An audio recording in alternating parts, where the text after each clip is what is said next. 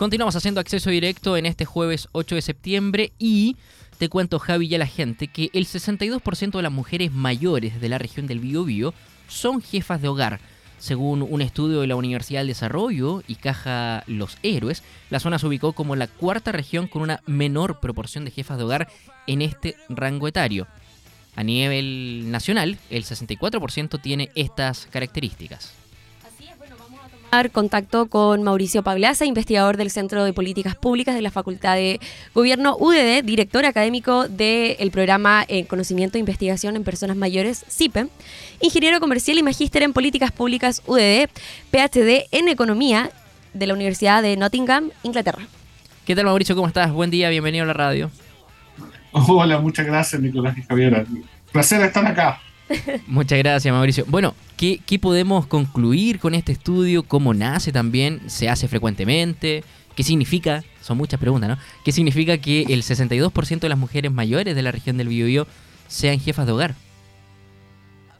Hay, varias cosas que me en esa pregunta. La primera, ¿de dónde surge? Hace un par de años, eh, la Caja los Héroes se acercó a nosotros preguntándonos qué información había sobre adultos mayores y, lamentablemente cuando fuimos a buscar encontramos que había información bastante limitada acerca de quiénes eran, cómo eran, la heterogeneidad, las características y a partir de eso nació un grupo de investigación llamado CIPEM que la lógica tiene principal tiene relación con la posibilidad de generar conocimiento, información relevante para la toma de decisiones de adultos mayores. Y durante estos años hemos trabajado en distintos aspectos de, desde el mercado laboral, en el caso de los autos mayores, la soledad, eh, cómo les afectó el COVID, los niveles de vacunación. Y en este caso queríamos relevar un, fenómeno que es bastante eh, conversado quizás dentro de la familia, pero pocas veces informado de una manera eh, numérica o cuantitativa como lo tratamos de hacer. Y en este caso el de las mujeres mayores. Especialmente cuando nos damos cuenta de que la mayor porcentaje de, población adulto mayor es mujer. Cuando tienen características que son especiales y distintas, nos llama también la atención eh, el hecho de generar políticas y generar eh, entendimientos de este grupo humano de manera correcta. Y muchas veces esa manera correcta no está relacionado con una visión centralista, sino que con una visión local de cómo esto está ocurriendo. Y en ese sentido. Si alcancé a, no, no, responder parte de la, pregunta. Sí, por supuesto. en ese sentido, eh, que, la región del Biobío sea la cuarta región con una menor proporción de jefas de hogares en este rango etario. Eh, porque, claro, al, momento de ver en, este estudio que es el 62%, parece alto, pero si lo comparamos a nivel, a nivel país, a nivel nacional, eh, es la cuarta región con menos cantidad de, de jefas de hogar, pero en este rango etario. Estamos, estamos hablando de personas mayores eh, que van desde los 60 años, claro. Sí, hay, hay varias cosas que son interesantes. Primero, el evaluar cómo, cómo se hace este tipo de cuestionario. Este tipo de cuestionarios, uno va a las casas de, de los distintos hogares seleccionados en la muestra y a partir de eso uno le pregunta a la persona que está presente en ese momento quién es el jefe de hogar.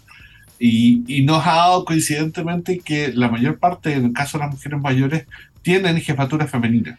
Eh, las diferencias se dan entre regiones por distintas razones. Lo importante es entender estas diferencias y cómo determinan la generación de, de quizás políticas públicas distintas para uno u otro caso. Cómo entender de que muchas veces, a pesar de que el generador de ingresos puede ser el adulto mayor o alguien más dentro de la familia, se reconoce la, la mujer mayor como jefa de ese hogar. Y en ese sentido también, Mauricio, ¿cómo, ¿cómo se da esta alianza que ha existido con la Universidad del, Desarrollo? Sabemos, la Facultad de Gobierno en la Universidad del Desarrollo constantemente está entregando informaciones, eh, lo hizo horas eh, después, eh, por ejemplo, de lo que fue el plebiscito del domingo. Tenemos esta, esta información también respecto a, a, las cuidadoras, a las dueñas de casa. Sí, no lo más entretenido es que generalmente hay gente de Concepción. Yo soy de Concepción, la gente que hizo el, trabajo de, después de las elecciones hasta las 12 de la noche, también el, uno de los, de los encargados es, gente de Concepción y lo que estamos tratando de hacer es, es primero cubrir ciertas áreas en términos de encontrar cuáles son los nichos en los cuales hay información necesaria para la toma de decisiones. En este caso era con los adultos mayores y tampoco no cerrados solamente en la academia. Lo que nos dimos cuenta, por ejemplo, en esta, en nuestra sociedad con, con la caja de los héroes, era que se pueden hacer cosas. Una cosa es generar la información disponible y la segunda es qué cosas puedes hacer para cambiar la vida de esas personas. Por ejemplo, en un proyecto anterior nos tocó evaluar necesidades de salud y nos dábamos cuenta que una de las mayores necesidades estaba asociada con el costo de los medicamentos, con el costo de la atención, especialmente en tiempos de pandemia. ¿Qué hizo en combinación con la caja? Se hicieron, eh, por ejemplo, telemedicina por 990 pesos.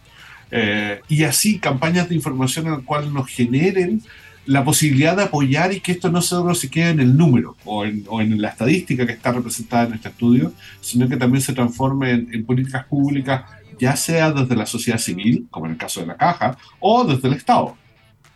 Tengo, tengo muchas de esas variables o de, esas, de esas experiencias que han sido súper gratificantes.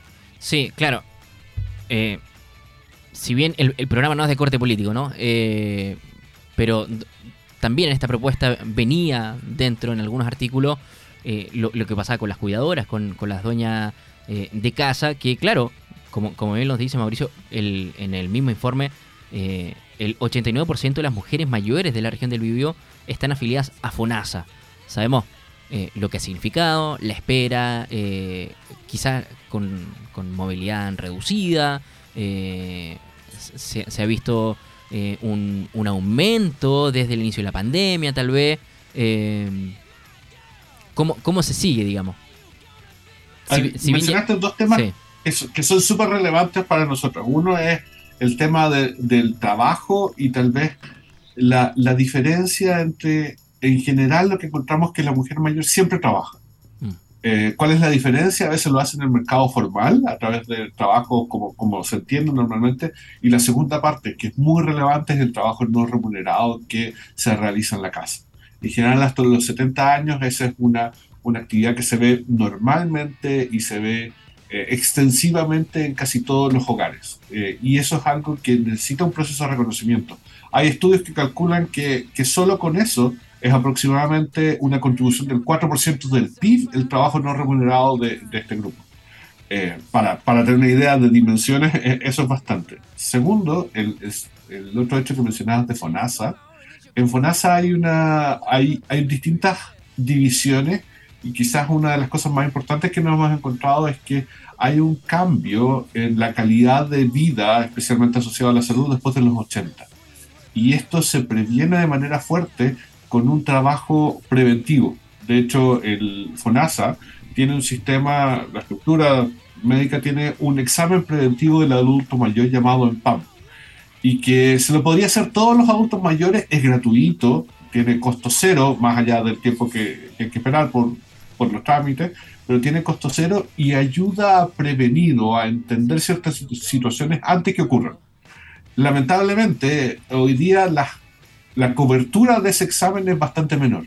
Y yo creo que relacionado con el tema que no mencionaba, FONASA, cómo se puede mejorar hoy día, es, por ejemplo, extendiendo el, el análisis del, de este examen que te comentaba del preventivo si hay alguien escuchando, adulto mayor, y tiene algún consultorio cercano, acérquese, le van a contar, le van a mostrar todos los, los capítulos que tiene este examen y van a ayudarle a prevenir distintas enfermedades en el largo plazo. Mauricio, en ese sentido, claro, independiente de, lo que pasó el domingo, ¿cierto? Que, fue rechazada esta propuesta, pero que ya se tocó y se abordó, ¿cierto? El, trabajo de las jefas de hogar, este trabajo que no es remunerado, lo, lo, que es positivo pensando en que se pone el tema eh, en, el tapete, que está en conversación, eh, cómo, se sigue también pensando en el trabajo de la sociedad civil. Tenemos estudios por este lado, como lo, entrega la, universidad también con, con el CIPEM, eh, en, en, alianza también con, con, la Caja de los Héroes. pero cómo se, se continúa con esta discusión, pensando no tal vez en, en entregar una remuneración, no sé, no lo sé. ¿Cómo, ¿Cómo se sigue desde el estudio, desde el análisis? Ahí lo que hemos visto a partir de la experiencia internacional es que primero tenemos varias demandas que vienen en el largo plazo y van a seguir creciendo en los siguientes años. Eh, lo que parte del estudio muestra que en pocos años más un tercio de la población va a ser adulto mayor y esto genera demandas desde un montón de, distintas expectativas, desde eh, gerontólogos, especialmente relacionados con la salud. Pero en el caso específico que tú mencionabas con los cuidadores, también ha sido una demanda en otros países. Por ejemplo, la demanda alemana por cuidadores ha llegado a, tener migraciones selectivas de personas con características para cumplir ese rol de cuidadores. ¿Qué otro caso? Sin ir más lejos, hay eh, en, estas plataformas de búsqueda de trabajo en, Chile, eh, está, están, se buscan eh, cuidadoras en Alemania, que, claro, que por lo menos hable inglés como requisito. Pero existe eso, lo que habla justamente lo que dice Mauricio, del déficit de personas cuidadoras en ese país. Exacto, y el, eso ha estado ocurriendo, de hecho, hay, hay mucho de la migración entre Turquía y Alemania que se explica por condiciones como esta. ¿Cuál es el lado bueno o el lado, o el lado desafiante? Es que nosotros todavía no llegamos a los niveles de adulto mm. mayor, de porcentaje de adulto mayor que tiene Alemania. Nos acercamos muy rápido, eh, pero tenemos tiempo de pensar. Y por ejemplo, si tú me preguntas en el corto plazo, esto es lo que conversábamos, eh, son más de varios años, en el corto plazo está procesos de capacitación a esos cuidadores, procesos de reconocimiento a, ese tipo de trabajo. De hecho, otra de las actividades que hicimos con, con, con, la caja fue premiar ciertas iniciativas de adultos mayores. Y había una iniciativa en la quinta región, se llamaba Respiro. Y su objetivo era darle un respiro a esas personas que tenían que ser cuidadores 24/7. Eh, lo que nos dábamos cuenta, lo que mencionaba, es que es un trabajo no reconocido y muy demandante. Cuando tú cuidas a alguien más, estás pendiente 24/7. Y lo que hacía esta señora es que a esa persona colocaba un reemplazo por un par de días y la persona que era cuidador permanente tenía un respiro.